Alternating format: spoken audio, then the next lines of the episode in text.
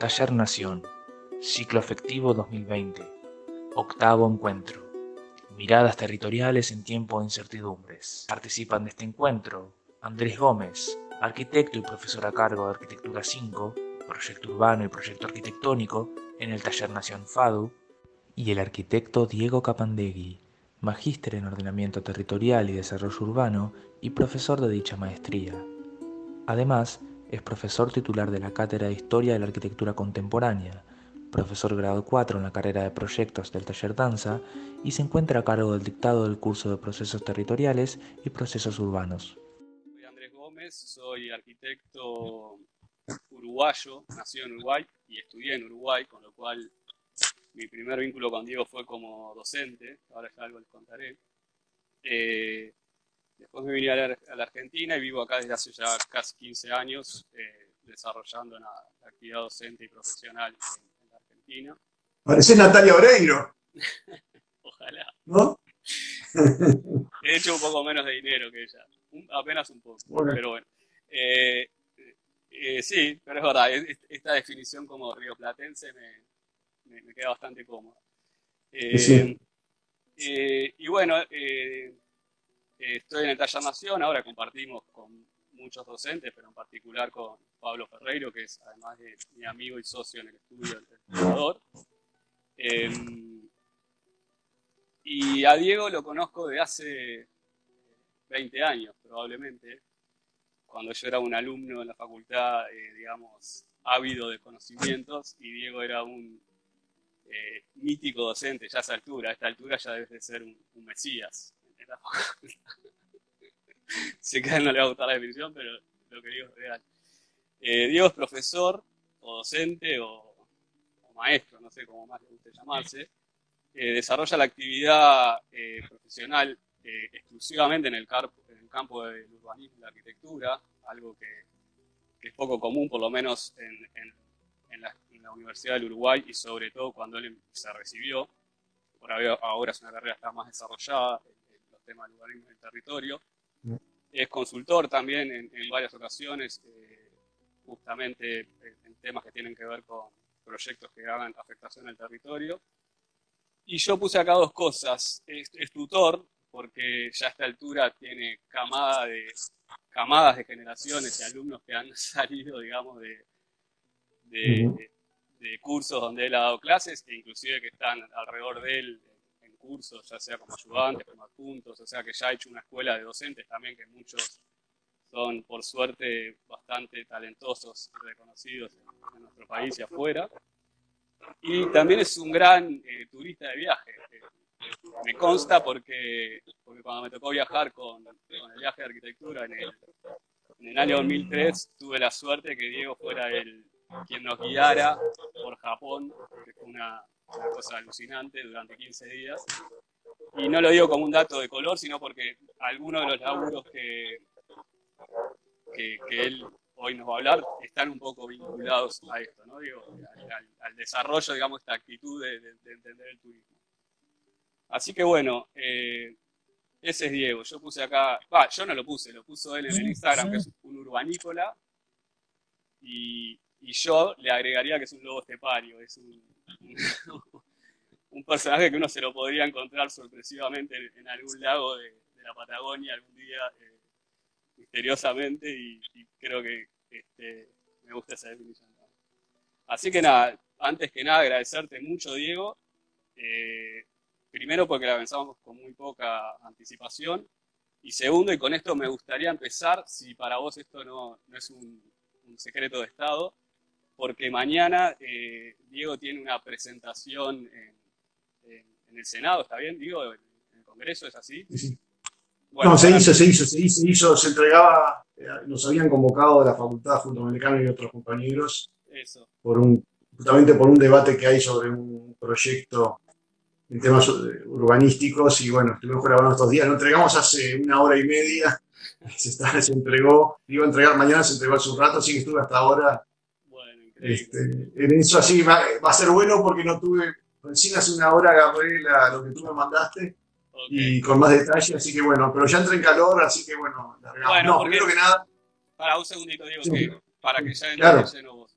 Eh, ¿Por qué cuento esto? En el taller eh, estamos insistentemente hablando del rol, eh, digamos, esto que Pablo siempre dice que es como pasar de ser proyectistas a proyectores, ¿no? O sea, no, eh, no tener una formación en la cual llegamos a, a, diseñar o a darle forma a procesos que se deciden en otros ámbitos, sino formar parte de esos ámbitos. Y, y me gustó mucho que se dio la casualidad que haya sucedido esto en el día de hoy, porque de alguna forma le pone una dimensión política a, a, nuestro quehacer en, que normalmente no estamos acostumbrados. O sea, generalmente cuando uno ve claro. una, una, escena parlamentaria ve economistas, abogados, pero muy pocas veces arquitectos. Entonces, me gustaba mucho que empieces contándonos como eso, en definitiva, esta experiencia como una forma de dimensión política de la profesión. Ahora sí, estoy todo oídos. Sí. No, primero lugar, muchas gracias por la, por la invitación. Y además gracias también de lado del río, porque ustedes empezaron el ciclo con Marcelo Danza, nuestro director de taller de decano, sí. y Pablo ahí con una, en plena, creo que estaba ahí sí estamos todos en pleno confinamiento y encierro fuerte, ¿no? En ambos lados. ¿no? Y eh, no, habíamos compartido, recordaba hace, y felicitaciones también, porque si taller nació y si no estoy equivocado, ustedes hoy están de feriado. Exactamente. ¿no? 25 de mayo, y recuerdo el libro, hace cinco años exactamente, más o menos me regalaba, este, tuvo la gentileza, Pablo me regaló un, el, el, el, plan quinquenal eh, contado a los niños, La Nación Justa, eh, libro soberano, no me acuerdo de su Libre y soberana.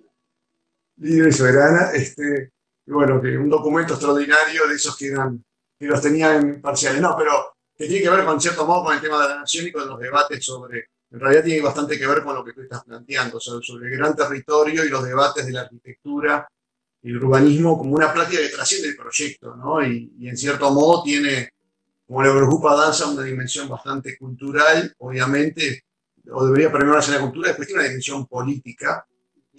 Y eso creo que es un tema interesante además, porque, porque quienes, yo tengo la sensación de que quienes hace años que trabajamos en estos temas, en realidad frecuentemente, consta que yo nunca he sido funcionario, salvo docente, nunca he sido funcionario público, siempre trabajé en pequeñas infiltraciones, colaborando con, obviamente, con, niveles locales o provinciales o nacionales, según los casos, o privados, ¿no? En estos temas, pero evidentemente tienen un, eh, por la naturaleza de los temas de proyecto, proyecto urbano, proyecto territorial, o cuestiones más elementales hasta de localización, tienen una dimensión obviamente vinculada al interés general y por tanto político, ¿no?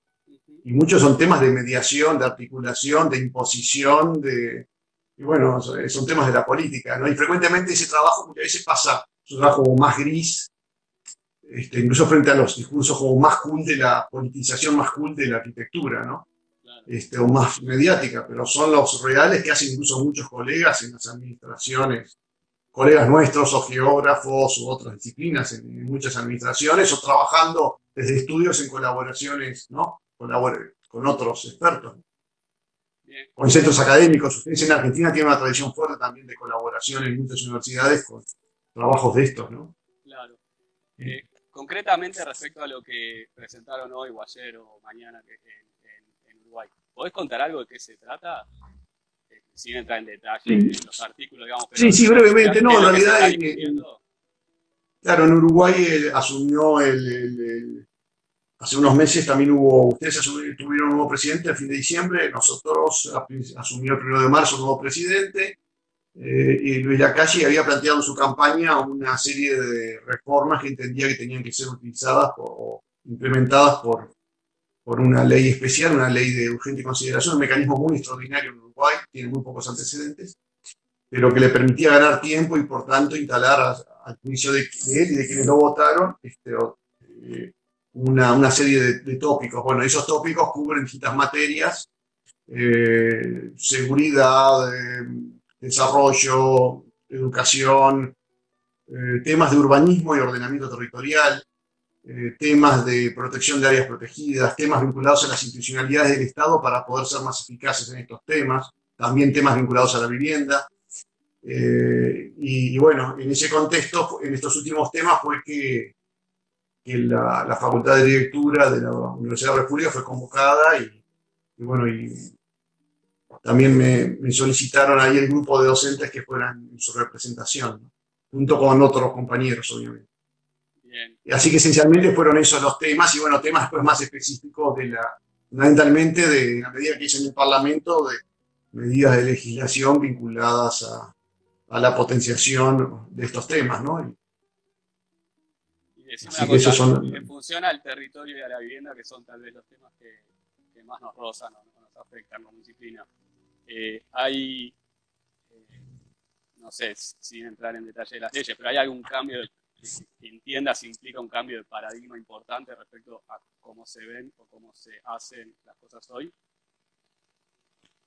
Está buenísima la, cuestión que... Estoy casi por sacar el artículo, pero voy a poco, como buen periodista. No, no, no, está bueno porque yo dije que va a venir cuando en tu punto 4, no.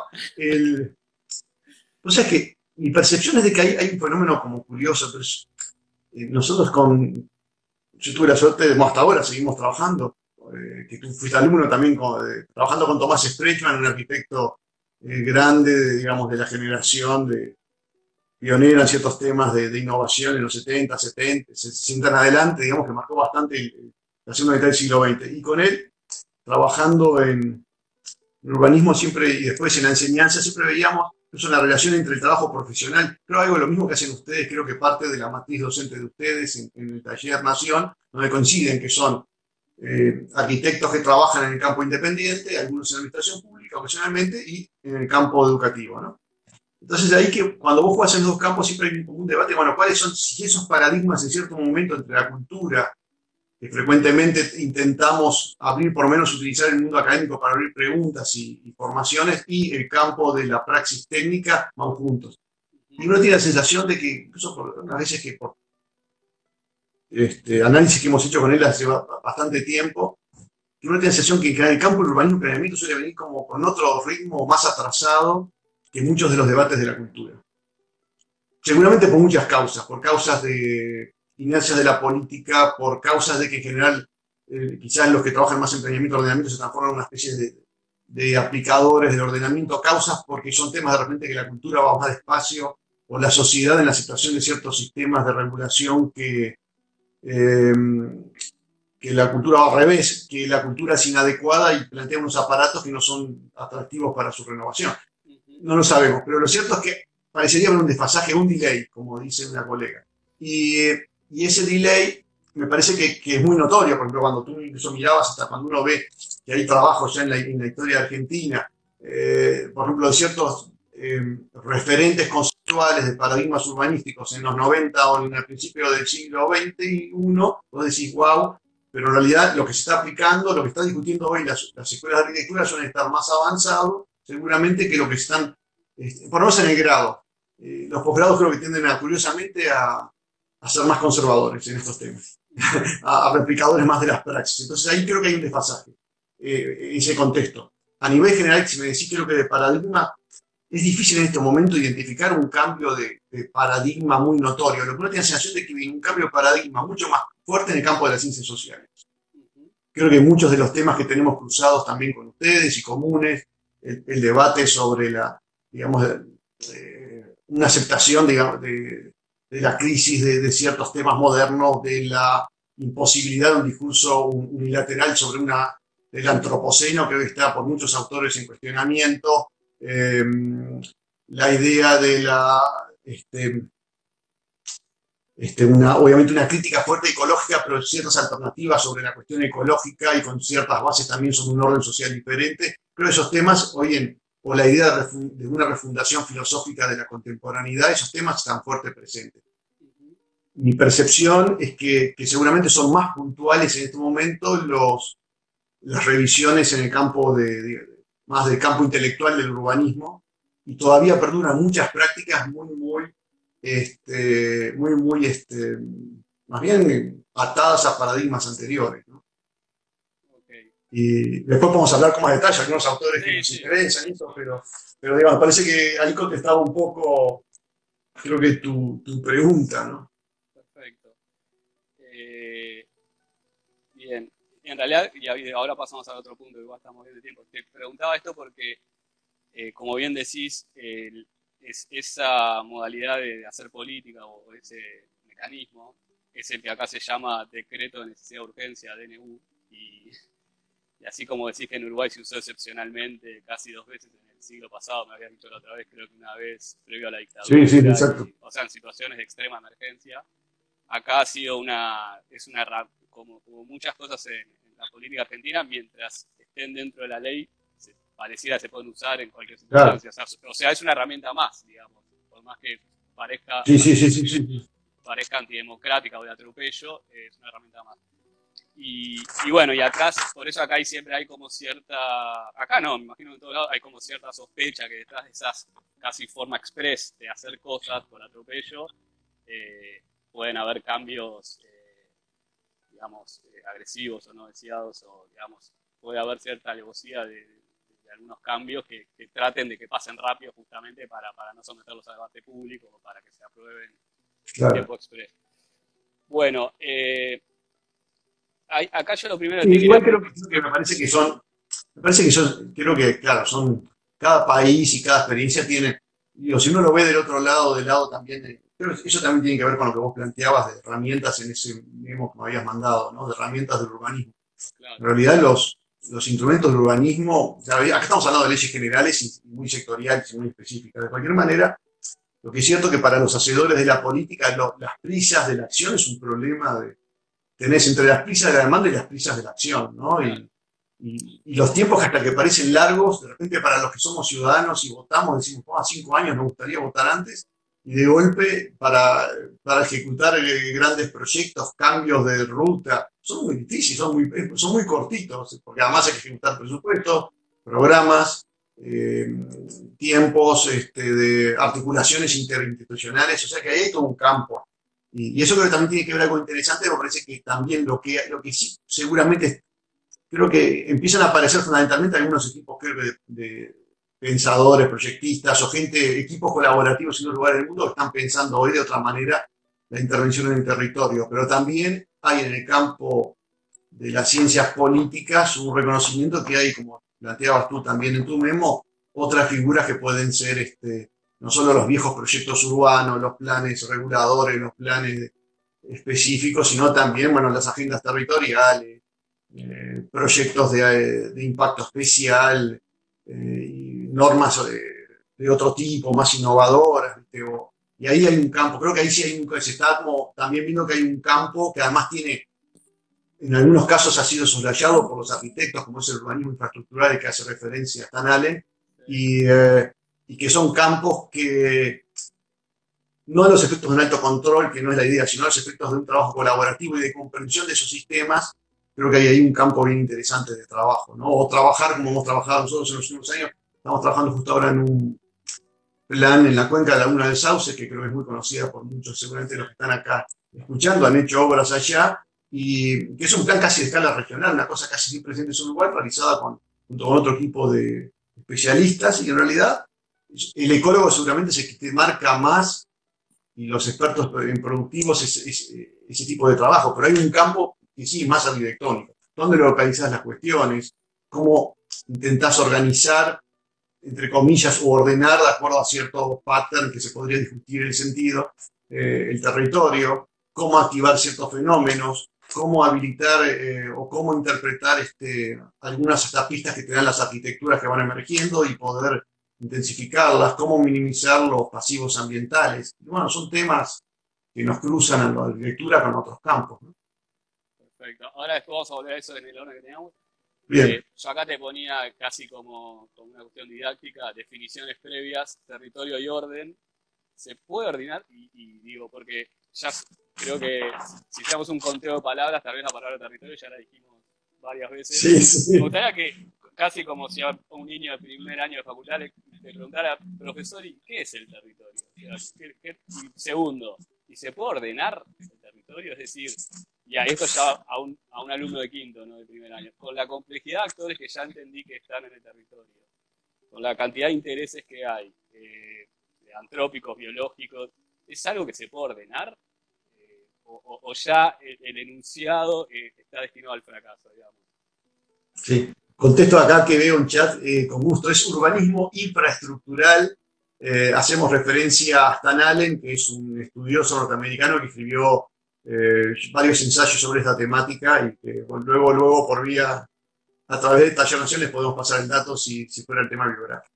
Eh, volviendo a la pregunta de Andrés, eh, está bueno. No, el territorio es muy interesante porque más que a veces que nosotros hablamos más de territorialidad que de territorio, seguramente para algunos cientistas sociales en realidad sería solo territorio, pero territorio no es una cosa abstracta geográfica, una, una simple abstracción, sino fundamentalmente concebida como una apropiación vinculada a temas de, de, un, grupo o una especie, que lo, un grupo dentro de esa especie que lo habita, que lo marca, que lo configura, que lo sueña o que lo delimita administrativamente. Pero hay una territorialidad y eso es un poco, por eso incluso los sectólogos usan esa palabra, o sea, los especialistas en, conducta animal y reconocen que muchas especies tienen ese tipo de comportamiento. Cuando uno analiza también, como están haciendo ahora algunos especialistas, al, territorio humano, tiene lógicas de tipo eh, etológica y por tanto el territorio es ese, fragmento más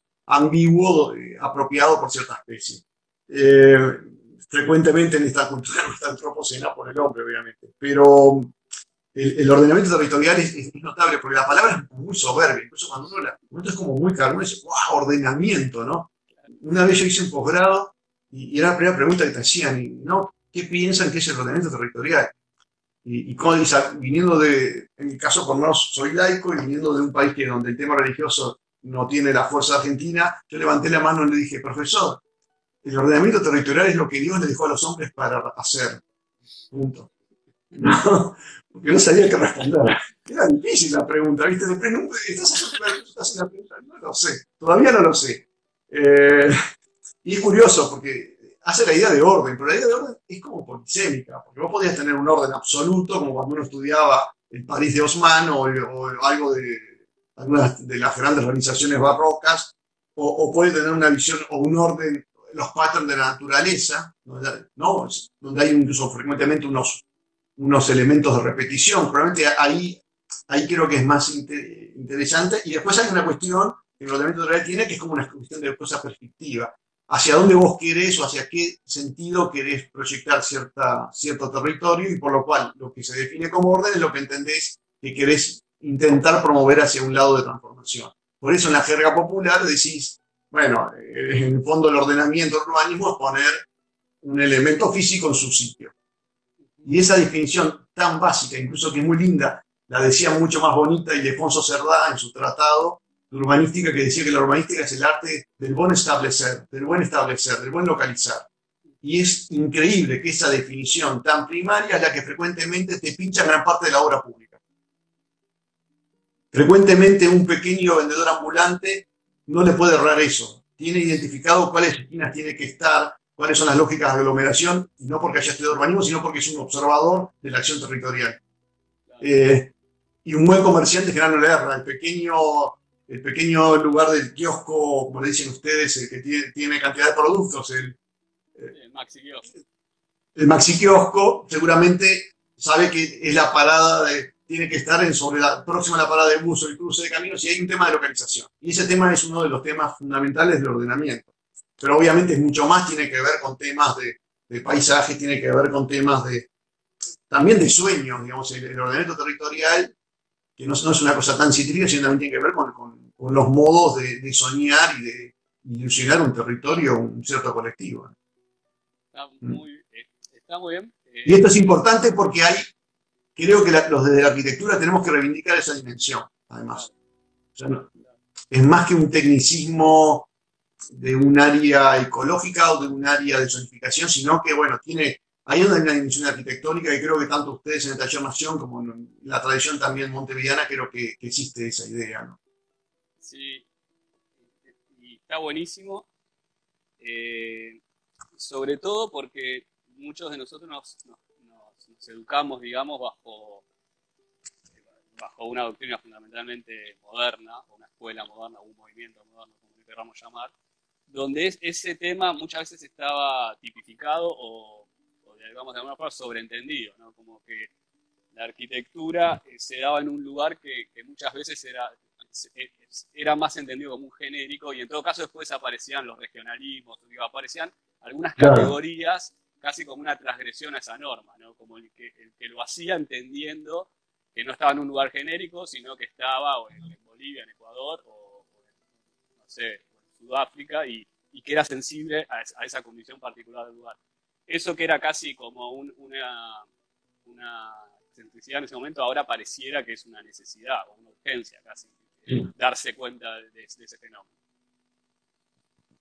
Sí, pero viste, igual es, notable porque cuando uno, ahora que ha habido, digamos, en las últimas décadas ha habido una especie como de idolatría y boom de estudios sobre la, escritura moderna, cuando uno vuelve a, releer, incluso ver, y se están rescatando muchos estudios, proyectos múltiples, eh, cuando se, a partir del archivo, de, la publicidad del archivo de Corbusier hace tres décadas, Le Corbusier, por ejemplo, tenía una dimensión era genérico en algún aspecto, respecto a sus matriz de puntos, pero tenía una una capacidad de reacción, de, adaptación, de intensificación de soluciones. Digamos, los edificios hechos ahí en, la hoy reserva la idea de los, super torres hechos en Buenos Aires o la percepción hecho desde el avión de eh, Sanzuberi, el, aeropostal, cuando sobrevolvió a Montevideo y dibujó esa extensión de la cuchilla, o cuando en, en Río o en Argel dibujó, digamos, esas megaestructuras. En realidad, detrás había toda una distinta interpretación de lo que era en un caso, primero la pampa, la pampa, esa la pampa plana infinita con su matriz, en el caso de, la pequeña Montevideo, que era una relación de una topografía un poquito más ligeramente ondulada, con un accidente raro en el Río de la Plata que se esa bahía, y en el caso de Argel y de, de Río, con, con, esa exuberancia de clima y de la montaña. ¿no? Entonces hay una, ¿no? Hay, han habido buenas adaptaciones, pero bueno, pero hoy ciertamente creo que el tema de la, de, la, el, el, ordenamiento como un tema de localización, creo que es un, debate que se da todavía, ojo, creo que también se está dando en... No es un tema simplemente de, pintado de, ámbitos, ¿no? Claro. Y también aparece, y para cerrar este primer bloque, vos nombrabas ahí como en esta época hay un texto muy lindo de Eduardo Udinaz, que tal vez lo conozca, del biocentrismo. Sí, claro. también aparece la idea de, de, la, crisis del antropocentrismo, o sea, de si todo, lo, si todo lo que está en la naturaleza es factible de ser aprovechado por el ser humano como si fuéramos los dueños, como bienes propios. Y creo que en ese sentido eh, el virus pone, pone, pone, pone muy en jaque esa idea. Por lo menos convivimos con, además de con animales y con múltiples especies, además de eso con, bacterias, con virus, o sea, entonces eh, decía esto porque todo lo que decías, además hay que verlo desde dónde y para qué, ¿no? Como decías, dónde localizar las cosas, pero también para qué y desde dónde, ¿no? Es así. No, creo que eh, Eduardo Dudina fue un pionero, incluso en todas sus lecturas sobre el derecho a la naturaleza, incidió bastante incluso en, particularmente en la constitución de Ecuador de hace unos años, ¿no? donde está incluso explícitamente consagrado en ese texto. Pero, pero la idea sí de esos son los debates también, no sé, pienso en Isabel Stengers, eh, que también ha, incidido y que incluso predijo también una, tiene, tiene un, un libro escrito hace unos años sobre justamente eh, sobre esta, en tiempos de catástrofes, si uno lo mira, en realidad estaba anticipando casi lo que pueden haber sido las semanas previas respecto a una crisis psicológica y a una reivindicación de, la necesidad de, reconocer otros órdenes, órdenes eh, también de otras especies y, de esa crisis del modelo del antropoceno, de la idea antropoceno. En realidad, eso es un tema interesante, creo que trasciende bastante más el, campo nuestro, pero digamos, porque uno puede decir, bueno, el, antropoceno ahora parece, claro, esto parece lo instaló, este fenómeno, algunos en realidad consideran que en realidad es como más que un momento de corte, más que una era, es un momento de corte, digo, viéndolo en la gran larga duración, pero un momento de corte brutal porque justamente por obra de una especie se está produciendo una morfogénesis, es decir, una transformación radical de, la vida y también de la, de la materia inerte en la Tierra. Entonces, se contestan muchos debates. Después, bueno, si, si, vendrá, como plantea Donald Haraway, una, una nueva chureno, una, una era o una, de los humanos podamos convivir en términos de mayor eh, generosidad, comprensión y racionalidad respecto a las otras especies, eh, se verá. No, es un tema que tengo mis dudas que simplemente por este golpe de la, de, la pandemia global que, que, en el fondo no, no vuelva después a haber una especie de recomposición de posiciones en, los grandes operadores de la praxis del consumo o de, o, de, la generación del territorio. Es interesante. Y, sí. Eh, eh, traigo, traigo lo que el otro día hablamos eh, más, digamos, espontáneamente, que dijiste algo que me quedó muy grabado, está bueno que lo repitas para entender también estos fenómenos en la arquitectura. Que dijiste lo de las torres gemelas, que cuando se cayó las Torres Gemelas, todos pensaban que no se iban a hacer más torres y se siguen haciendo torres, nada más que no de la misma manera. O sea, ni, fue todo igual ni fue todo distinto. Sí. Digo, es, sí, sí. sí, sí. Uno de cualquier manera, probablemente la, creo que la, la, esperanza que, o la ambición que se tiene es que efectivamente esto genere como una reflexión y así, bueno, muchos pensadores lo han marcado, ¿no? Pero también las lógicas, me parece que las lógicas de, digamos, eh, del, capital a nivel internacional y el orden internacional, en realidad no son muy fuertes y quizás sean bastante más autónomas que lo que las pautas de la cultura puedan plantear. Eh, y bueno, ahí quedan preguntas abiertas y este, yo se había notado acá, cuando vos el otro día lo charlamos por que mandaste, es decir, en realidad tiene la sensación de que el otro día lo comentamos también con un colega de Cordobés, con Alejandro Coel, que mirando incluso muchas de las páginas de arquitectura de los últimos dos meses, en realidad es como muy curioso. De golpe, hasta uno dice, bueno, hay como el 80% de las cuestiones son como, uno dice, bueno, ya muestran la indiferencia o la legitimación de la arquitectura que en realidad es casi previa a la pandemia y que no tiene ninguna reflexión suscitada por eso, ¿no? Este, o si no, simplemente quienes plantean, bueno, pasará o reivindican las externalidades de la, de la buena arquitectura bien proyectada, del oficio, por en Uruguay hay de eso, igual que en la Escuela de Buenos Aires, creo que hay una tradición fuerte, ¿no? Después uno tiene la sensación que hay como aprensivos a, esta crisis. Y ahí hay, cuando empezás a mirar, es notable, podría haber otros, simplemente estamos haciendo un juego tipo como el de Saera Polo con su brújula de política de arquitectura. Uno dice, bueno, tenés como activistas cool, ¿no? Entonces decimos, bueno, no, estamos haciendo activismo, acción en en el territorio, contenedores, llevamos a hacer operaciones de good design, estamos mostrando cómo detrás de esto hay una idea de descentralizar ciertos servicios que tuvieron críticos, ocupaciones alternativas de, parques, eh, generar, generar equipamientos comerciales o de logística distributiva de alimentos en lugares que no tenés, como pasó en Buenos Aires o en los primeros momentos del confinamiento que no tenías, que no tenías este, distribuciones. pero hay un cierto modo, cuando llega a, las plataformas es porque hiciste unos diseños fundamentalmente que son cool, que trascendieron los de ¿no? emergencias de defensa civil. Eh, pero bueno, que, que, forma parte, lo que sí muestra es que hay un campo de diseño, son los diseñadores en el campo industrial que han armado en los últimos mes y medio para una cantidad de dispositivos de, de, de distribución de espacios, o mismo no solo de, personal, sino de espacios. Entonces ha habido como entendiendo un poco los problemas del nuevo, digamos, del nuevo contexto. Eh, después creo que hay unos activistas más profundos, si querés, que, hay distintos campos de, acción territorial, de, generación de propuestas más alternativas, eh, unos pragmáticos ingenieriles, que es bien interesante que vos de golpe aparecen como de nuevo una especie de la línea más, tipo una especie de nueva objetividad, diciendo, bueno, la crisis te obliga a pensar ahora en términos de atmósfera, es una especie de PIP RAM 2 llevado a la arquitectura, al urbanismo, algunas propuestas de tipo académico, ¿no?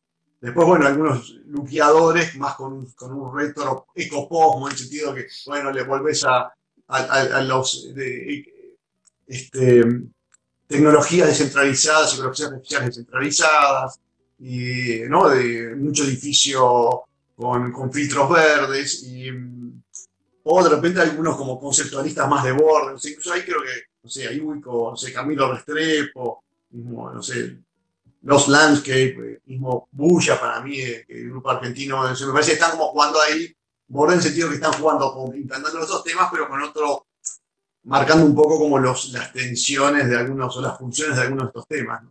Pero bueno, me parece que habrán otros, habrán otros registros. Simplemente esto fue como un trabajo primario de decir, bueno, ¿cómo lo estamos visualizando en este momento? Pero es interesante, por igual todos ellos este, los aprensivos eh, obviamente están mostrando aprensivos, es decir, los que están más como con las antenas más abiertas, reaccionando sobre estos temas, bueno, están pautando temas que pueden ser, creo que en el campo de la cultura, muy bien, este, bien fecundos, ¿no? Y creo que en sentido, bueno, mismo, creo que tanto ustedes tendrán como algunos de los chicos que estarán escuchando, como en el caso nuestro de algunos de los chiquilines usando más una uruguayés, que, que en realidad tienen como unas sensibilidades que están evidenciando algunos campos de experimentación este, frescos en estos temas. ¿no? Está bueno. Eh, y en ese sentido, eh, agotando un poco las posibilidades del territorio, eh, y más en, en, momentos de pandemia, el territorio, sí. que ahí te escribí algo, territorio virtual, que vos me hablabas que habían hecho un curso de, ah, sí. de las, el co, las virtual co-op, ¿no? Lo, lo, todo lo co, coworking, co habitar comunitario urbano, y todo el tema de, estas redes de apps y servicios a puerta, eh, que se mueven a través de un territorio virtual y vos hablás como estas nuevas sociabilidades. Eh, que todavía creo, todos intuimos que detrás de eso hay algo, pero no tenemos muy claro qué es lo que hay detrás de eso, me parece a mí. O sea, todavía creemos que, que es más un tema de herramientas que de impactos territoriales. Sí, está bueno de plantear. No, uno, ese me parece es uno de los temas de estudio espectacular y, y es bien interesante porque cuando hace tres décadas Saskia Sassen, la economista argentino-holandesa, eh, siendo tutoriada por Manuel Castellet, planteó su ciudad global, tomaba tres flujos financieros, New York, Londres, Tokio, ahí uno de los temas fundamentales en ese caso era la idea de la relación entre esos flujos virtuales, que en aquel momento eran fundamentalmente financieros, online, y le interesaba algo que era fantástico desde la economía, cómo en realidad se anclaban una cantidad de eh, emprendimientos que exigían unos, unos cruces gregarios personales en esas ciudades. Hoy, pero ya hace la década, esta última década que, se fue, fue evidente que la ciudad es la ciudad de las aplicaciones. ¿no? O somos, o mejor dicho, los cuerpos nuestros somos, somos más bien smartphone con cuerpos. ¿no? Eh, y seguramente la singularidad que tiene en ese sentido esta territorialidad que tú planteabas es que tiene poco que ver con esa ciudad global de la época de Sacha Sassen o la Telépolis de cuando tú eras estudiante de también que planteaba este español. Sí. En realidad parecería ser otra y lo que es notable es que hay una, una fuerte naturalización de las tecnologías aplicadas en la ciudad a tal punto que incluso fueron seguramente uno de los grandes salvatajes, tanto en las ciudades argentinas como en la nuestra, fueron toda la idea de cadetería, de delivery, de los sistemas globales, Rappi u otros, otros que, este, equivalentes, digamos, que, que, han permitido distribuir productos. Y lo notable es que cuando uno mira, o los, lo veíamos el año pasado con, con Federico Gastambide en el taller nuestro, veíamos, por ejemplo, los mapeos de, los sistemas de, eh, de alquiler de, de, ciclomotores eléctricos, de monopatines eléctricos, en realidad te empezaban, que son casi, los puedes bajar, cualquier usuario los puede ver dónde están dispuestos, te va como otra territorialidad. Volvemos al territorio. Es en general te da por segmentos etarios. Y hasta si ellos lo hiciéramos con un base con data Skype de ellos, seguramente nos va a dar los segmentos etarios que se van moviendo los jóvenes en ciertos segmentos de las ciudades de acá de, del mundo, entre ellas las nuestras. Una información brutal. Eso es bien interesante. En uno de los trabajos que hicimos en un área popular de Metropolitana de Montevideo, a las afueras, hace unos años, una de las reivindicaciones que surgió en una reunión con vecinos era que querían tener servicios de cadetería rápida por aplicación. Algo que habitualmente dirías, no, esto es un tema de consumo, está fuera del campo del ordenamiento territorial, pero era una de las demandas que había. Si no lo tenías, no estabas conectado. Y en ese sentido es un fenómeno brutal y creo que seguramente también lo que estamos haciendo nosotros en la plataforma Zoom, como como gran parte del mundo en estos días, muestra un poco esa situación rara, que es como de, son como unos territorios, como planteabas vos, virtuales, tienen sus lugares, el espacio es este virtual que estamos nosotros moviéndonos, y tiene un fenómeno raro, que es como privado y distante respecto a lo corpóreo, en realidad este, hasta terriblemente distante, ¿no? las, las, relaciones directas humanas están, están como siendo sustituidas, y es distante a su, a su vez, pero por un lado es muy intrusivo. A momentos les pasará a ustedes también cuando uno está con todo el, con 30 o 40 chicos del otro lado de la pantalla, también uno a momentos dice, ah, pero pobre, pobre pibe que tenga que soportar durante cuatro horas, en el caso, agrego, en el caso de Uruguay estamos dando clases con este sistema, tenga que soportar a distintos docentes, atrás por ese intrusivo también, ¿no? Eh, entonces son fenómenos como novedosos. y, y, creo que hay un tema ahí interesante, o hay otro que es bien interesante, Airbnb, que tengo un, también un conocido está haciendo unas tesis sobre, sobre ese tema. Airbnb tiene, te empieza a dar indicadores sobre los comportamientos del cuerpo turístico que trascienda, que no lo podrías obviar hoy en un estudio urbanístico. Porque este, juega, ese es el, ahora está obviamente on, stand-by, pero digamos, cuando pre-crisis, seguramente post-crisis va a marcar ese tipo de cuestiones. Y ahí en sentido también, eh, creo que la pandemia y las nuevas lógicas, estas lógicas de como de cuídate, de cuidarnos, pone en crisis muchos, digamos, o pone en cuestión por lo menos el monoambiente, el monoambiente sin margen, no la infraestructura activada de, de, de, de Adamo Faiden, sino la, digamos, el, monoambiente de mínima, el pequeño dormitorio, la pequeña pieza, o sea, que monoambiente en segmentos más paquetes, eh, la, pieza en segmentos medio bajos y, y hasta la aglomeración. Eso realmente es lo que pincha y pone en crisis eh, justamente la situación. Y también eh, abre preguntas sobre los coworking y ese tipo de sistemas donde lo físico era lo común. Habrá que ver. Tremendo. se, se plantearán.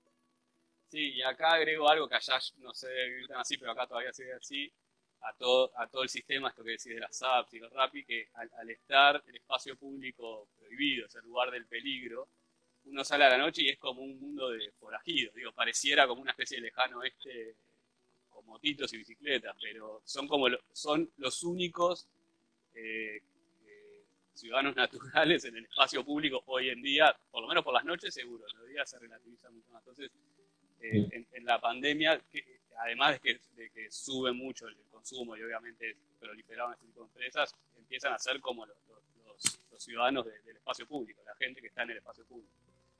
Eh, Ahí está bueno, recién Marcelo Danza justo intervino ahí y planteaba cómo impactaban un tema que, que lo ha trabajado mucho él, justamente esas, esas pequeñas temas imperceptibles en la territorialidad.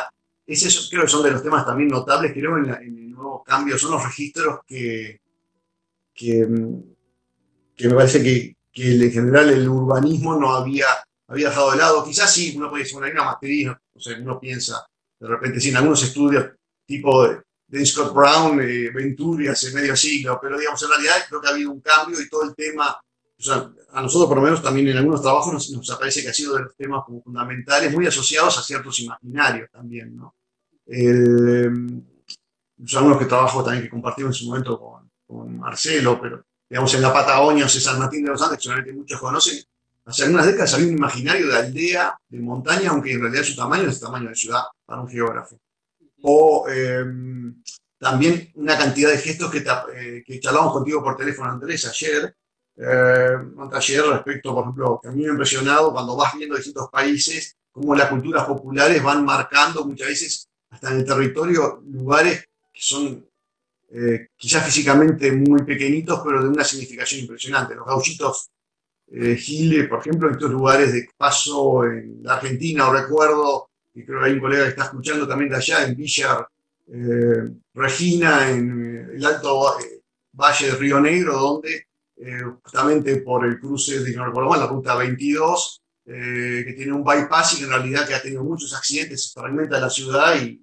bueno, y los han puesto crucecitas en el pavimento por, por los accidentes que hay o por los fallecidos, ¿no? Y que hablan como son pequeños gestos, están marcando muchísimo porque tienen un simbolismo impresionante y te marcan señales de cuestiones, ¿no? En ese sentido hay un campo, parece que hay un campo, otro que nos pasó, un- increíble, en, en un pequeño pueblo aquí en, a 80 kilómetros en el departamento de San José, que es un pequeño bañario eh, Quillú, pasaba de que nosotros nos sorprendía que nos quedábamos, en general tratamos de lugares, nos gusta quedarnos a trabajar, y nos sorprendía que siempre había una, nos cruzamos en invierno con una lechera, entre comillas. Una lechera es una vaca holandesa que en general se utiliza para abastecimiento familiar de leche, lo cual en general en nuestros países no está permitido, porque leche no fue autorizada, en áreas urbanas. Y era la misma, yo la ubicaba, tenía hoja, dije la misma, después le saqué una foto, le puse nombre, la iba viendo. Y en realidad, luego empecé a ver que habían varios, otros tenían este, borregos que cortaban el pasto en vez de usar eh, cortadoras. En realidad estaban marcando que eran unas prácticas territoriales de los vecinos asociadas a una ruralidad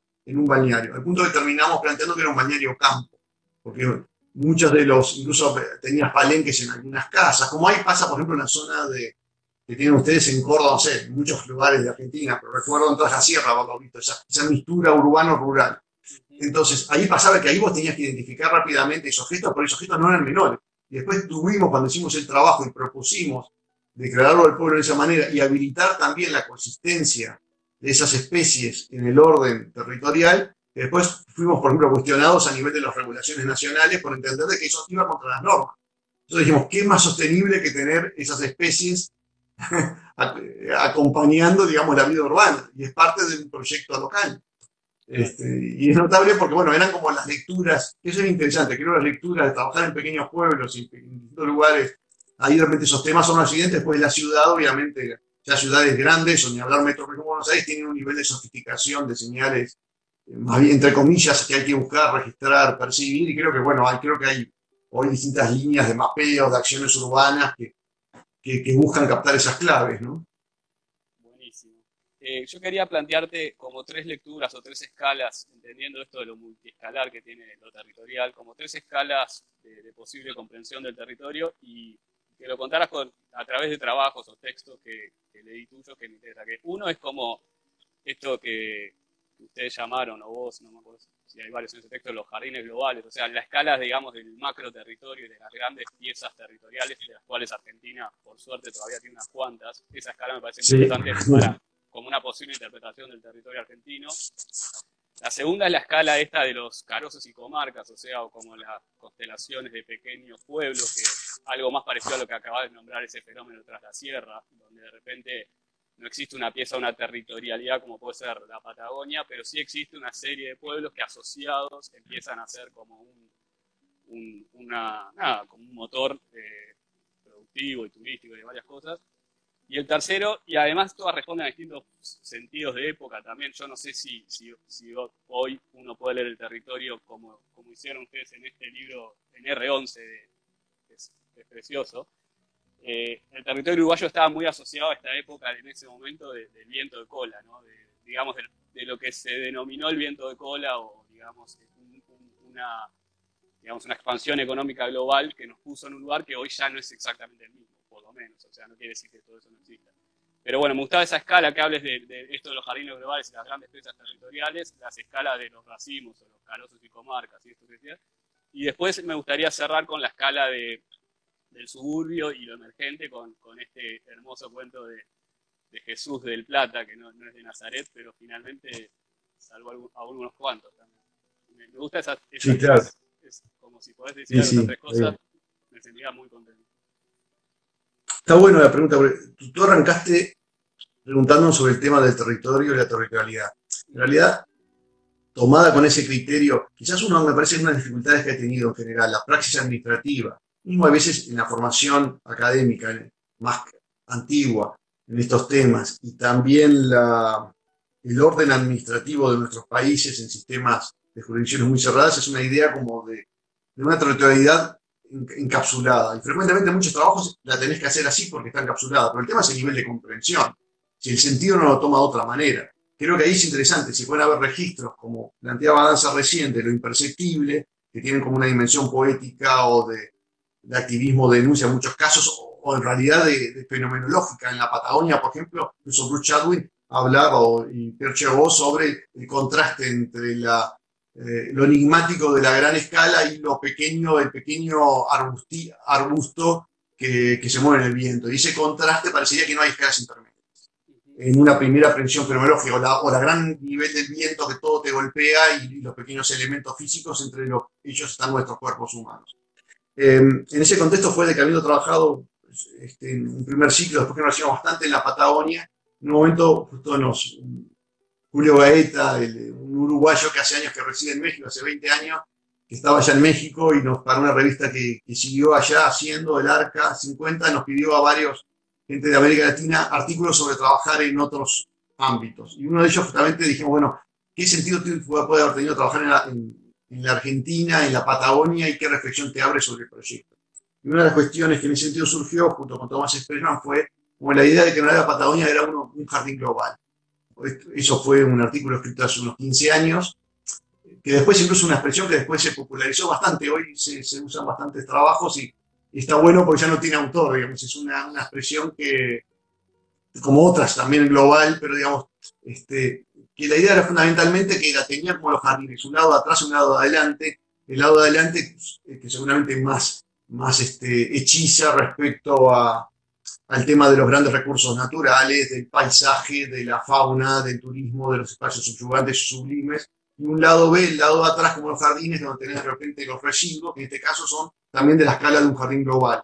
¿no? Los, los problemas de los residuos vinculados a, digamos, al petróleo o, a la, en el caso de Bariloche, el tema nuclear o a las, la fábrica Aluar o, la fábrica, digamos, Alpate en, San Antonio Oeste, es grandes empresas en claves modernas. Y esa doble, esa dualidad la veíamos que se cumplía en la Amazonia, se cumplía en Siberia, se cumplía en Sahara, en la sabana africana y en otros lugares, en Alaska, con mayor o menor fuerza, y que tenían patrones muy grandes áreas muy extensas, poco pobladas, con discursos frecuentemente de nacionalistas o de alteridad, o de no respetar mucho la, las dimensiones de la alteridad de la naturaleza o esos derechos de la naturaleza, o respetarlos en términos eh, de parques nacionales encapsulados, y, pero que esa perspectiva tenía algo que en aquel momento nos habíamos apoyado justamente en Saxe Sassen, que era que en realidad los decisores, muchas de las decisiones se tomaban en centros de poder globales.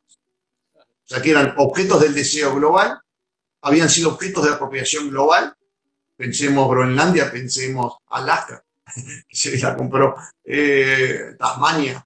Eh, y que muchas decisiones actuales también son tomadas de repente en lugares del primer mundo. San Francisco, muchas decisiones vinculadas con algunas fundaciones en Patagonia o en New York o en Houston, Texas, vinculados al tema del petróleo. Entonces, empiezan a aparecer eh, ahí como territorios que juegan en otras ligas. Te guste o no, eso es otra cuestión. Lo que sí te permitía ese registro era ver, decir, ojo, hasta el pequeño pueblito en la Patagonia tiene, juega dentro de una idea mayor o la misma, frente a la construcción de nación que ustedes muchas veces han planteado, decís, notable, es cierto, o de provincia con sus reivindicaciones autonómicas muy legítimas, pero estos territorios están jugando como territorialidades en términos de poder de, en otra clave. Y en ese sentido este, nos gustaba mucho, además tenía una implicancia poética, realmente, eh, especialmente para quienes somos foráneos, esos lugares tienen, por eso nos ha gustado también el Himalaya, que es donde vamos a ir ahora justamente, el viaje que hemos suspendido por razones obvias y vamos a estar en estos momentos allá, de no haberse producido la pandemia, eh, que son o Mongolia Interior, eh, igual que la Patagonia, son en sentido vastedades increíbles. Eh, y tienen como una, además de sus grandes ritos naturales, tiene algo notable, hasta en términos del discurso contemporáneo, en aquel momento no visualizábamos con, con lo que podríamos, con los aportes que podríamos ver ahora de tipo de los autores más contemporáneos, ¿no? que, fundamentalmente tienen, son ámbitos, incluso con relictos geológicos a pesar de todos los disturbios eh, que han habido de modernos, tienen relictos geológicos de otros tiempos, o vivos. Parque Los Alerces, 3.000 años, 2.500 años los árboles, o, o los, los árboles en, la zona de Moquehue y los pegüenes, en fin, eh, o las ballenas en Península Valdés, una cosa extraordinaria, o los bosques petrificados. Entonces ahí son unas piezas increíbles. Y el tema es que si lo ves de esa manera, nos parece que todas estas piezas pueden verse cuando hasta trabajas en la pequeña escala de otra manera. Primera cuestión. Segunda cuestión, hay un comentario también sobre las escalas, las, el tema de las escalas de concepciones antropo y centristas ciertamente. O sea, muchas de las, pero también los ordenamientos territoriales áreas. El desarrollismo ha sido fundamentalmente muy eh, antropocentrista, incluso desconociendo las especificidades de las comunidades locales o de, la, de los territorios de esto. Y mismo la misma, en Patagonia es impresionante. Pensemos Patagonia o Chaco en Argentina, que se llamaron territorios nacionales hasta los años 50, hasta que por ser de Peralta, los Zapac y otros líderes punteros, digamos, de la época y líderes políticos de la época reivindicaron y negociaron fundamentalmente durante el primer peronismo las autonomías, pero ya el nombre de territorio nacional era significativo. Eso pasó en Australia, pasó en Alaska, en otros lados. Pero segunda escala, que esa escala me parece que ese tipo de, cuando uno cambia como de escala, ves las cosas de otra manera. Ese sentido está bueno y, y, y son como, convergentes. No, no, estamos diciendo que por verlo de esa manera significa que estemos reivindicando una planificación de escala de toda la Patagonia. Es otra cosa. No, no, no. Estamos planteando la comprensión de... Yo lo, eh, lo, planteé así porque me interesa mucho que, eh, sobre todo los alumnos argentinos, y cuando estamos hablando de los puntos de territorio, sepan que esos son los insumos con los cuales contamos, entre otras cosas. Yo te hacía ahí una, como una, un punteo provocativo que era, pensar si uno podría entender a Argentina como muchos Uruguays. O sea, si hay algo de la escala del Uruguay, que, también está en el artículo de, la posibilidad de la lectura de territorio único, más bien como una región única y complementaria, si uno podría entender bajo esta lectura que nosotros promovemos de la Argentina por regiones o por ecoregiones, como también esta, esta, lógica, digamos, de, archipiélagos, pero que ninguno es la totalidad y ninguno es, una autonomía de un punto, ¿no? sino que lo que hay son regiones interconectadas con sus lógicas, sus climas y sus culturas. esa pregunta me parece, y está vinculado a esto de los, carosos y las comarcas. Bueno, me, gustaba como esa segunda escala, que ya no son las grandes extensiones, sino como los conglomerados o, los archipiélagos, o como querramos llamarlos. No, está, está bueno, creo que está bueno y creo que, vale la pena, incluso hasta el momento en que estamos, volvamos al principio, pensarlo. ¿no? La, creo que está bien lo que vos planteás, creo que la, pensar la Argentina como una cantidad de, uruguayos, entre comillas, parece razonable en el sentido de que en realidad Uruguay es una provincia, habíamos hablado con, con ustedes varias veces, en realidad es una provincia históricamente escindida provincia de del Río de la Plata, luego fue tomado por los portugueses, la provincia cisplatina, pero en realidad tiene un formato, podría haber sido una, si la historia, si hiciéramos retrofuturismo, seguramente estaríamos formando parte de, del mismo, de la misma república. En ese sentido es un ámbito, es un ámbito, me parece, razonable de, de ser pensado incluso, bueno, como es, como es pensado la Argentina, este, con esa lógica. Seguramente cuando después vas viendo la historia de las provincias, como pasa también con las historias de los, departamentos de Uruguay, muchos empiezan a tener lógicas mucho más políticas que geográficas. Y por eso mismo, hoy en las perspectivas de los ecólogos, las regiones ecológicas trascienden los marcos provinciales. O tenemos muchas de las provincias de la cordillera, toda la de la Ruta 40, desde, desde Bolivia hasta Ushuaia, donde tienen una, tres ecosistemas en general dominantes en, una misma provincia, ¿no? Pero digamos, pero, pero son, ciertamente ahí hay un juego bien interesante porque, igual forman parte de una nación y eso creo que tiene que ver con el propio nombre del taller de ustedes y digamos la, la matriz moderna que tuvo esta idea de naciones y, y cuánto podés pensar eh, la nación como ámbito incluso de gestión territorial que, que obviamente los gobiernos lo hacen. ¿no? Lo que creo es bien interesante que si realmente en los años anteriores, en las décadas anteriores, la idea de un mundo más abierto, intercomunicado, globalizado, con grandes flujos de información y de comunicaciones y de mercaderías, parecía, y hasta ciertos discursos a partir de, la vuelta neoliberal de los 90 y de apertura de mercado de los 90 en adelante, parecía que las fronteras se debilitaban. Obviamente lo que ha pasado con la pandemia es que se confirmó o se afirmó el Estado-Nación, pero se afirmó por defecto, se afirmó porque los cierres o por necesidad de, la contingencia. De facto. Y también se empezaron a mostrar los problemas de la escala. Si un país no tiene una diversificación económica que le permita poder proveer sus propios servicios, es desde el punto de vista propio, hoy no es soberano. Por tanto, no, seguramente va a ser un mal gestor o facilitador de las libertades individuales. Eh, y ese creo que sí, es uno de los debates que me parece que, que, los países, seguramente los que son de formato más pequeño y diversificado, se van a plantear como un problema eh, de los próximos años. Justamente creo que tanto ustedes como nosotros, por el mundo académico, logró mostrar una autonomía fundamentalmente en el campo de la ciencia y la fabricación de, de los propios reactivos para muchos de los testeos, que sí, con una situación paradójica, que los pudo hacer porque la información se compartió por las organizaciones multilaterales que están supuestamente en crisis, y eso permitió esa información igual científica jugarla en términos bastante horizontales pero en un contexto que fue necesario poder activar los recursos locales en países aislados por necesidad. Entonces ahí me parece que hay un, tema, creo que es un tema abierto y otros estudiantes, otros estudiosos lo están marcando sobre los nuevos nacionalismos y, la nueva configuración del Estado Nacional hacia el futuro. Lo que está claro que tiene implicancia urbanística es que seguramente en este contexto el ordenamiento territorial y el ordenamiento de las infraestructuras va a tener que repensarse y, evidenciar y preguntarse si seríamos capaces de, las, muchas de las ciudades, de soportar pandemias donde los elementos de transmisión problemáticos fuesen otros. Ejemplo, el agua. Y seguramente vamos a encontrar que casi todas nuestras ciudades no tienen backup de agua y de sistemas de redes con backup, que es uno de los elementos del cual no sobreviviríamos porque las aguas que puedes recoger son muy mínimas, o tendrías que tener sistemas alternativos. Pero digo, parece que ahí se abre un tema Eh, lo mismo en las agregaciones, o sea, y me parece que en el tema de la pandemia y el ordenamiento territorial de backup, de respaldo, se transforma con un tema sustantivo proyectándose a 20, 30 años. ¿no? Está bueno. Eh, está bueno y, y también, bueno, ahí me decían, ¿se escucha? A ver si ahí se escucha bien.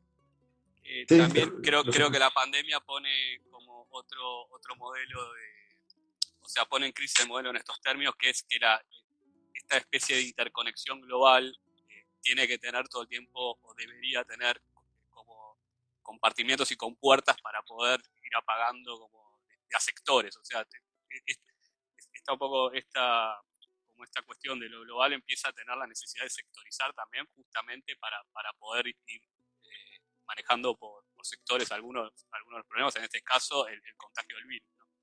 Eh, y ahí me aparecía algo interesante, otra de las cosas que tenía anot- anotada, que es esto del, del ruralismo, y vos me pasaste, están haciendo un curso de ruralidad, y, y me gustaba mucho en el libro también, en, este- en el R11, que eh, me, gusta- me interesaría como hablar de la dimensión de, de lo rural y del campo, fundamentalmente en nuestros países que somos agroexportadores, y desde, digamos, de esta doble lectura entre, entre lo, lo- lo bucólico y el paisaje y, y- y- y- los pequeños poblados, pero por otro lado, entre medio de las grandes extensiones de los grandes tambos industriales, las- los monocultivos, las cosechadoras que ya no ni siquiera la manejan operarios, sino que directamente se, se manejan satelitalmente. O sea, es como esto que hay entre, entre, entre la computadora del plan Ceibal, que en, en- en Argentina es el Sarmiento, creo, esta conectividad en los hogares rurales y las grandes cosechadoras manejándose satelitalmente. O sea, me parece que to- todo ese mundo conviviendo en en- en un mismo lugar es fascinante y, me gustaría que, a ver si hab- hablar un poco de ese tema. No, no, no, no, no estamos dando, estamos ahí largando justo ese. Queremos tener, ojalá que tengamos inscritos ahí incluso con unos compañeros acá en, Uruguay sobre la ruralidad como, un problema de arquitectura. Eso nos parecía que era un tema, como viéndolo como problema de arquitectura, no un tema abstracto de ordenamiento, de desarrollo, no un problema de arquitectura. Y ge- generalmente tiene, es un problema de arquitectura colaborativa. Hoy, en este momento del siglo XXI, no, difícilmente el arquitecto va a trabajar aisladamente en estas temáticas.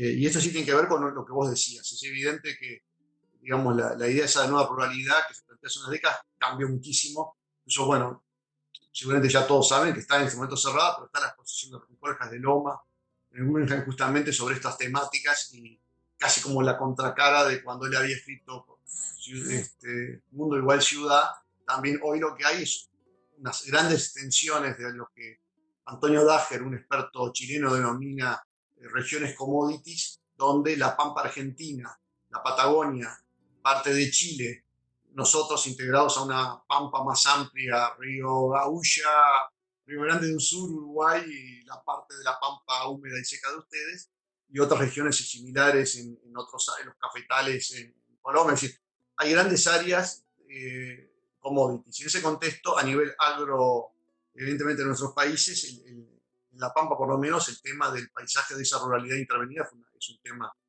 este, que tuvo una transformación muy grande. Este, y, mm, en ese sentido sí creo que es una transformación que los arquitectos seguramente no la pudimos ver a tiempo. Es decir, la visualizamos mucho más tardíamente. Por eso incluso en su momento el R11 era un poco Uruguay un país, este, un, un país que cambió. ¿no? Eh, las nuevas territorialidades de Uruguay, no me cabe duda que fueron incluso más, más grandes en La Pampa. Es decir, la nueva tecnología, la agricultura de precisión, eso es un cambio sustantivo. O sea, tú la charla nos presentaste a nosotros en un satélite, pero después cuando leías Instagram decíamos que éramos urbanícolas, como me, había puesto en su momento Danza, y, jugábamos más bien como en cierta, entre ciertos temas arcaicos y prácticas arcaicas, y, quizás más avanzados o no. Y en realidad el satélite habla de un avance que lo que sí la agricultura de precisión lo usa, lo usa permanentemente, con una precisión que seguramente hasta muchas de las edificaciones en la agricultura no tenemos hoy en gran parte de la construcción del hábitat de nuestras ciudades pero sí la agricultura de precisión, o sí la explotación del petróleo en el Alto Valle de Río Negro, o en la zona, mejor dicho, de Pampa, eh, Vaca Muerta, perdón. Entonces, creo que ahí hay un tema notable y, y qué está pasando, de que en realidad son como, eh, ya no son, son ámbitos en apariencia vacíos, pero en realidad tienen una gran presencia humana y muchos valores también humanos en los pequeños colectivos que lo habitan.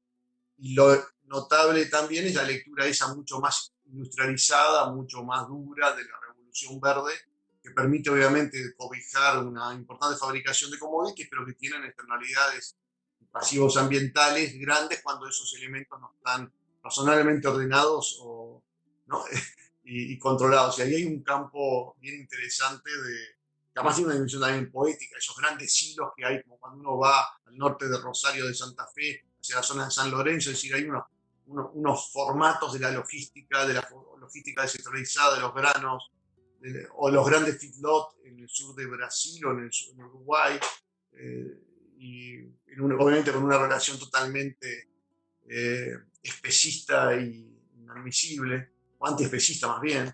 Eh, y bueno, en sentido es, es, uno de los fenómenos de, cambio radical de, de, la Tierra. Pensemos, o, puede ser del agua, pensemos tanto en algunos lugares del sur argentino o en los fiordos chilenos, esas grandes eh, lugares de cultivo de, de distintas especies ¿no? de peces. ¿no? ahí está bueno si, ah, si, les podés contar todo lo que me contaste el otro día, el caso de la forestal chilena. digo para que también, eh, sobre todo los chicos, entiendan cuando hablamos de cómo la arquitectura eh, está vinculada a estos ah. fenómenos. Eh, el tema de que me contaste la forestal, que tenía el negocio marginado, las casas. Bueno. No, claro que lo notable, lo que lo mismo que pasa en Argentina, en realidad muchos de digamos, estos fenómenos de la nueva probabilidad están muy asociados a, unos fenómenos de que en realidad está cambiando y creo que también hay algunos estudios que ustedes tienen en Argentina, hay gente que ha estudiado estos temas. Pienso Cecilia Gorenstein, que es una experta en, temas de la pampa, donde han estudiado, digamos, la idea de que vos tenés frecuentemente estos territorios se han activado, muchos muchas ciudades se han activado como nodos de un capitalismo global. Creo que para mí eh, el caso de, eh, Rosario juega un poco de esa manera, el caso de Neuquén, es decir, que son nodos de empresas que a nivel extractivo juegan de esa manera. Eh, y muchas de estas empresas, o en el caso de Uruguay, por ejemplo, gran parte de la forestación está gestionada por empresas internacionales, como pasa con Monsanto en el campo de la soja, que gestiona como si fuéramos una parte de la pampa, uno más de la pampa húmeda, digamos. Eh, y, en ese contexto esas empresas también tienen eh, emprendimientos o negocios secundarios como pasa con una empresa aquí, un par de empresas chilenas que también que hacen también desarrollos y organizaciones como parte subsidiaria de su negocio. Entonces, o fabrican o de modo terciarizado un campo con aceites u otros productos. En realidad son cadenas que van agregando valor agregado en términos de, beneficios marginales. ¿no? Eso también te moviliza, digamos, tiene un efecto más allá de, de una valoración del desarrollo local o endógeno, que no lo es, pero tiene, digamos, unos efectos importantes en, muchas veces en la activación del pueblo. ¿no? Eso nos sorprendió, hicimos un trabajo hace 6, 7 años, iba a haber una pequeña, una gran eh, industria extractiva que finalmente nos instaló en Uruguay, en un pequeño pueblito que era realmente un carozo, un pequeño pueblo interior, emergieron en seis meses dos firmas americanas de geología. Uruguay no, casi no tenemos, no tenemos la tradición geológica de ustedes, pero eran temas nuevos y era raro, que es una firma en un pueblito chico, la gente iba todavía en bicicleta o a caballo y aparecía este, la firma global. Y bueno, eran en los años que estuvo, como hay también en otras zonas de San Juan, en, Argentina. ¿no? Son fenómenos nuevos y te marcan bueno, otras lógicas territoriales globales. Más allá de un juicio de valor, están funcionando de esa manera.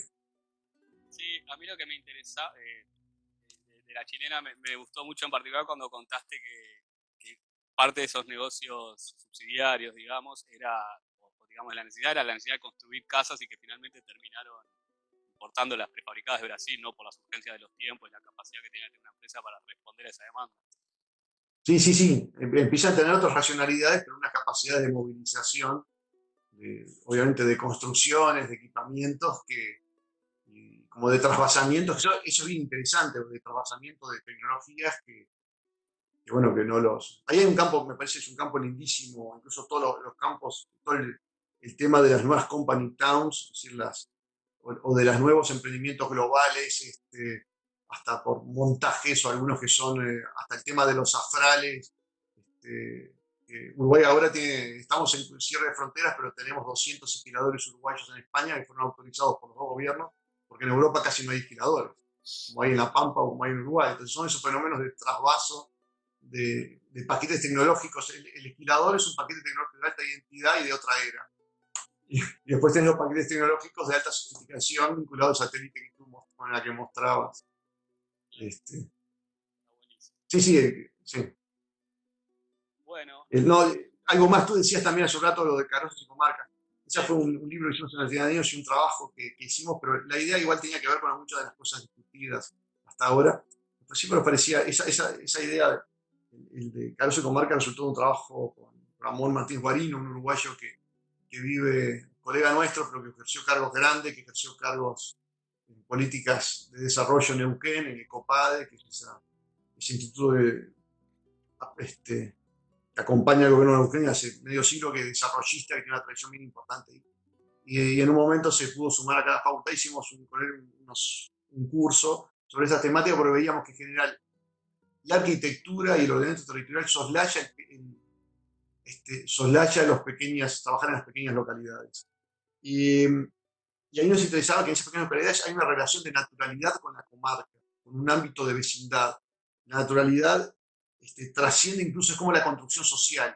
Eh, si en una metrópoli de repente antes de decir, bueno, vas al club deportivo, el campito, el parque, eh, ahí eh, la, el campo inmediato es una parte de esa comarca. Y ahí también se visualizaba que hay una potencialidad muy grande. Tomamos todavía algo de comarcas muy chiquitas de pequeños pueblos de Uruguay y que la potencialidad muchas veces no estaba tanto en la intervención del pueblo, no ibas a hacer un puerto madero, un pequeño pueblo de 500 habitantes. Lo que sí tenía sentido era activar la comarca, donde a su vez hay unas relaciones de una construcción cultural en torno a ese paraje, que incluso muchos lugares lo, lo expresan los nombres.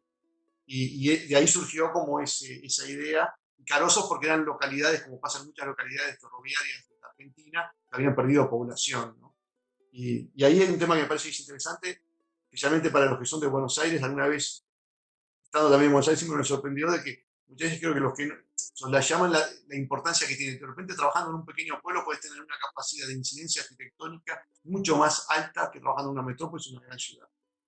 Eh, tenés una relación de cercanía con los vecinos, tiene que ver con los pequeños gestos que Sois hablaba, con vecinos que no son anónimos, con la naturaleza, con la producción, tenés como relaciones reales y míticas, eh, tenés algo bien interesante que tenés como grises, tenés costumbres, léxicos, modismos, como también tenés en los barrios de Buenos Aires. Pero digamos, lo notable es que en estos lugares de repente pueden ser objeto de una ficción o de una ilusión arquitectónica que observás. Eh, y, eh, y frecuentemente mi percepción es de que los trabajar en pequeños pueblos te da vuelta a los paradigmas. El tema que vos planteabas hace un rato, Andrés. Que de repente ahí sí creo que cuando, de repente o sea, ahora, ahora estamos teniendo un trabajo en un pueblo aquí en Uruguay. Y creo que es la segunda vez en muchos años de trabajo que la conclusión fue lo que precisan son trazados. Algo que habitualmente lo personal no hacía. Si hacías más regular, pero estaba totalmente mal estructurado, preveías conectividades a futuro estaban mal. Entonces la solución fue decir, bueno, vamos a centrarnos en esto, que ser trazado. y, era como un problema que es un paradigma muy antiguo, el de hacer trazado, pero bueno, ese era el problema. Entonces, no tiene sentido venir con comisiones muy sofisticadas de otro tipo, podía servir buenas sí para infografías o para dibujos académicos, pero no para el problema. El problema era de conectividad. Ellos tienen más conectividad, más libertad, más posibilidades de articularse con las comarcas en, en, en un pueblo rural. Y en ese sentido, bueno, creo que las rural, estos pequeños carosos nos, interpelan, nos, en cada caso lo que tiene sentido hacer. ¿no? En sentido, es, pienso en los cerca de 3.000 y algo de municipios de la Argentina, y que muchos tienen varios pueblos y cada uno adentro, y es un campo extraordinario. Eh, había, eh, como la, la, cuarta categoría te hablaba que eran como las, herramientas y la gestión eh, por arriba y, y, transversalmente en realidad hablaste de planes, proyectos, manuales, protocolos, agendas, DNU, y en realidad esto tiene distintas escalas, digo, de la geopolítica y sus, sus, sus mecanismos de organismos de multilaterales o de la Organización Mundial de la Salud, todo esto, eh, al, a algo que acá también termina teniendo un gran impacto en el territorio, que es el puntero barrial. El tipo que está en el, lugar, que mueve y que esto muchas veces, eh, cuando hablamos de otro alzado, salió muchas veces como esta distinción entre lo híbrido y lo dual parece híbrido a veces es dual, no, no, no, tiene esa hibridez que uno imagina, sino que lo que tienen son como dos polos que, que luchan o que de alguna forma disputan. Eh, Y entonces un poco eh, bajo, esa, bajo esa idea de esta, forma de gobernar, del otro extremo de, los lobbies que ya hablamos, que son las organizaciones barriales o los, sectores autoconvocados o lo que sea, me gustó mucho esa anécdota que hiciste de Jesús, Jesús de, Plata, y, y, nada, y abarcar un poco esto de lo híbrido y lo dual, o sea, hacer esta distinción me parece interesante y avanzar sobre el cuento de este Jesús como para cerrar, eh, entender, me parece que le termina de dar vuelta al tema a, cómo se junta la cabeza con la cola, las máximas autoridades con,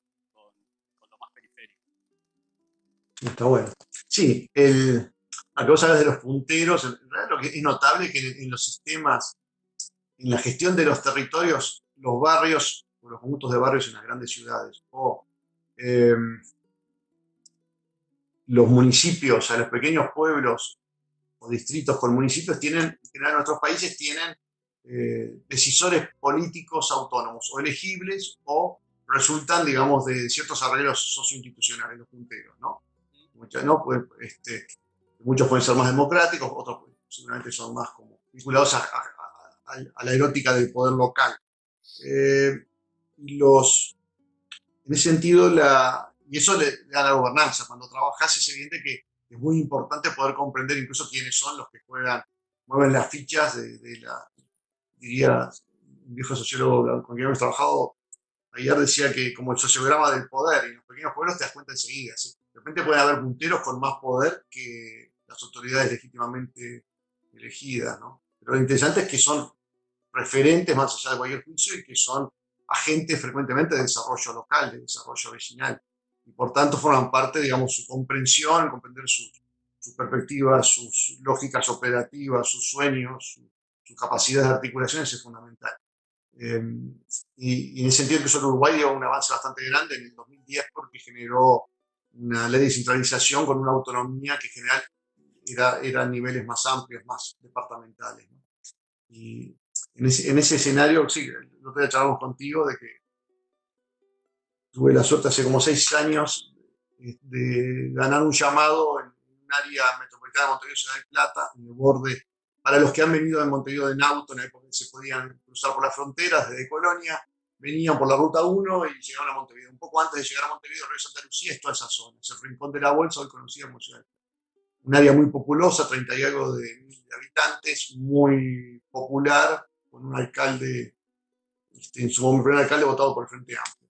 Y eh, nosotros accedí a un trabajo por otro nivel administrativo, ese llamado, y el primer día cuando fui a, visitarlo, vi quién era primero y tiene una historia increíble, era un, líder social, eh, había sido el primer pisero de la localidad, lo que se llama un rebotado, había venido del interior, Montevideo lo rebotó y terminó yendo a la periferia a, hacer su rancho en, en, esa periferia metropolitana, lógica debe pasar también supongo en Buenos Aires, con alguna gente que viene del interior, o a las, a las villas, ¿no? O, a las áreas metropolitanas. Y, em, y, resultó que armó después también con una crisis que hubo en Uruguay un primer comedor eh, comunitario. Y bueno, con los años, gracias al presidente Mujica, lo, apoyó, terminó siendo el primer alcalde. Y no es alcalde en este momento, fue en el primer ciclo, muy, muy comprometido, ¿no? Y fui a entrevistarlo el primer día, entonces sabía que, que íbamos a hacer esto y me plantea un tema de herramientas. Yo dije, bueno, sí, sí, porque me contratado para hacer un plan de ordenamiento en su área. Y, este alcalde me pregunta, y bueno, ¿y esto con cuánta plata viene? Es decir, ¿cuántas viviendas vas a hacer? Y fue notable porque en realidad era el, ejemplo de la imposibilidad muchas veces de los problemas de planeamiento. El planeamiento, el ordenamiento en realidad es tan gris que en el fondo quizás no sea útil. En el fondo plantea un marco regulatorio un área donde seguramente los actores van a jugar en otros arreglos. Y ahí recuerdo que hablando bastante con él, dije, en realidad la pregunta es, habla justamente de la pregunta que había que hacer. El tipo tenía claro que cuál era el problema. Bueno, terminamos al final logrando que ese instrumento de planificación terminara promoviendo una, una, activación de generar un primer ciclo de saneamiento que ahora está en curso, un área que no había nada de saneamiento y que fue lo que en realidad tuvo sentido. Lo notable era, de nuevo, esa relación entre como de el, agente de desarrollo local visualizando los problemas que realmente eran. Y bueno, y frecuentemente creo que muchas de las herramientas de planeamiento, este, nos pasa de que en realidad muchas te das cuenta que no son útiles. O sirven con el, tienen un nombre, pero en realidad su rol va a ser otro. Y ahí sí creo que es donde está la diferencia entre los que son más como eh, amadores de esos instrumentos teóricos este, y los que realmente somos un poco más como performativos, decimos, ¿para qué te sirve? Si te sirve para activar, bienvenido. Si no, bueno, de repente hay que buscar otro instrumento. Este mismo debate también se había planteado en un lugar en la cordillera hace unos años, donde nos habían invitado a tres firmas, dos argentinas y a nosotros, y el debate era como hacer un plan nuevo. Nosotros nos convencimos que no había para hacer gobernanza para hacer un plan nuevo. Eso iba a ser un gran desgaste. Logramos convencer en nuestra propuesta a las autoridades que fragmentaran eh, la intervención en la ciudad. Podía haber una estrategia básica y que la fragmentar. Y eso tuvo posibilidad de hacerse, se hizo eh, completa. Entonces ahí creo que esos debates tienen que ver con herramientas y visiones de territorio o territorialidad para jugar. Y creo que ahí son campos lindísimos de, reflexión, ¿no? Bueno, te hago una pregunta que si querés no me la contestes porque tiene como un roce político, pero desde afuera... no, no, no, no es político partidario, pero como uruguayo y viviendo afuera, es muy notable ver, eh, aparte recién lo acaba de nombrar a Mujica, cómo se ha convertido en un, en un presidente, expresidente con una enorme dualidad en cuanto a, su, a su, percepción o a su valoración, digamos. Este, desde adentro eh, recibe muchas críticas por la gestión y desde afuera es casi un, se ha transformado en un símbolo de, la política internacional. Eh, entonces, más allá de lo personal de él, eh, a mí me gusta mucho pensar cuál de esas dos ¿Cuál de esos dos roles es finalmente construye más eh, país, o más nacionalidad, o más gestión, digamos? Si, si, el simbólico, o el pragmático, por llamarlo de alguna manera, o el de gestión. O sea, si, si, porque mi apreciación desde afuera es que la dimensión de lo simbólico trascendió eh, eh, errores de gestión que puedo haber tenido, que yo, repito, como no estoy viviendo en Uruguay hace un tiempo, no los conozco en detalle. Entonces puede ser una mirada romántica, pero es la misma mirada romántica que tienen todos los que no viven en Uruguay, que más que los que viven en Uruguay. Entonces. No, creo que. Sí, sí. No, creo que se, coincide y creo que más allá de cualquier tema partidario, creo fue de los líderes relevantes de Uruguay. Y creo que seguramente lo que, lo que, que trascendió su gestión, su gestión igual de cualquier manera, fue una gestión muy cargada por abrir las agendas de derechos, un tema que no es menor. Este, eh, este, ¿no? que, que en el sentido de Uruguay estuvo creo que, que, bastante avanzado en el primer quinquenio de la década pasada lo que es evidente de, Pepe Mujica es, la capacidad esa pregnántica y empática de, ser un referente en un contexto, digamos, de, ser como un, libre pensador, con una cantidad de cuestiones que ha marcado mucho, creo que ha marcado también mucho, bastante, digamos, internacionalmente, no hay duda, pero también a Uruguay. Y, creo que hay temas que, de que son notables, ¿no? Su, digamos, su, visualización sobre los líderes globales, su, su crítica temprana al consumo, que hoy creo lo mismo es, en este contexto pandémico, no es, no un tema menor, es decir, a, la, la, insensatez de un consumo este, extremo, eh, digamos, la, la, austeridad como principio, como mesura. Es curioso, por momentos uno podría pensar, es curioso, que Mujica en realidad como intensifica un mito de una, un mito, una ficción, de algo que no es el Uruguay. el Uruguay no es eso, el Uruguay no son Mujicas. Este, y, pero notable, pero esa ficción es tan fuerte. El año pasado justo me hicieron en, un diario internacional un, reportaje sobre un fenómeno que es muy argentino, es de ustedes, de los arquitectos de diseño. Eh, decían, bueno, este, no, hay, no hay como un, la pregunta me hizo el periodista, pero una periodista de, norteamericana, no hay un patrón singular de las nuevas arquitecturas de la última década en la zona de Maldonado, entre Manantiales y José Ignacio empecé a estudiar las construcciones, entrevistar a muchos de los, bueno, a ver muchos arquitectos, ¿eh? desde Benítez, Adamo Faiden, eh, no Benítez, no, perdón, eh, Matías Klotz, Adamo Faiden,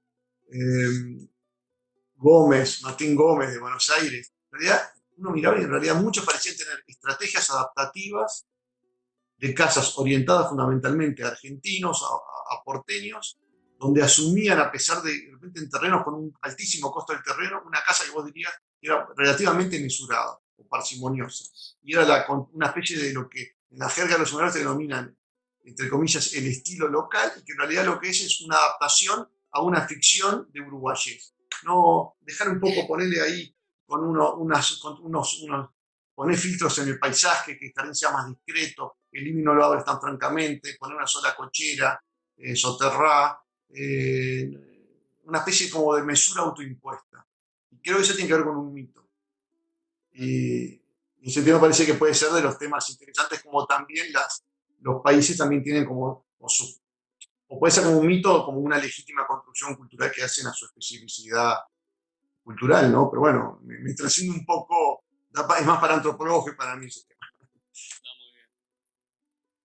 Bueno, eh, en lo personal, eh, me saqué las ganas de preguntarte todo lo que tenía apuntado, más allá del orden, pudimos abarcar todo lo, que pretendía. No sé si, a vos te quedó algo que, quisieras decir. No, el, no, que seguramente de todo lo que hablamos, el, gran, uno que, el general ordena, no, el ordenamiento puede cubrir muchas disciplinas. El urbanismo esencialmente es arquitectura y, y, ahí es bien, tiene como una dimensión física, plástica, poética. Y, y, seguramente el desafío, y es muy difícil para los que trabajamos, porque frecuentemente jugás con herramientas que son herramientas muy menores, son trabajos menores. Por eso es que muy pocas veces, en realidad son solamente pocas ocasiones que realmente el urbanismo puede hacer obras más relevantes o activar acciones más relevantes. Pero tiene, creo que tiene relevancia y uno de los desafíos es que tenga sentido. Para mí, el tema del, del sentido y de sentido, por un lado, que tenga que, que, las propuestas no repiten simplemente sin pensar este, paradigmas de otro lado, sino tengan sentido al problema que se plantea. ¿no? Y eso, en general, lo que hace es que complejiza o diversifica o genera respuestas más simples. ¿no? Este, y, y después también que, que en la medida que tiene una dimensión paisajística, muchas veces arquitectónica o puede pre-arquitectónica, como detrás creo que tiene una dimensión también asociada al deseo, a la belleza, que no es un tema menor y que forma parte de los imaginarios de nuestras sociedades.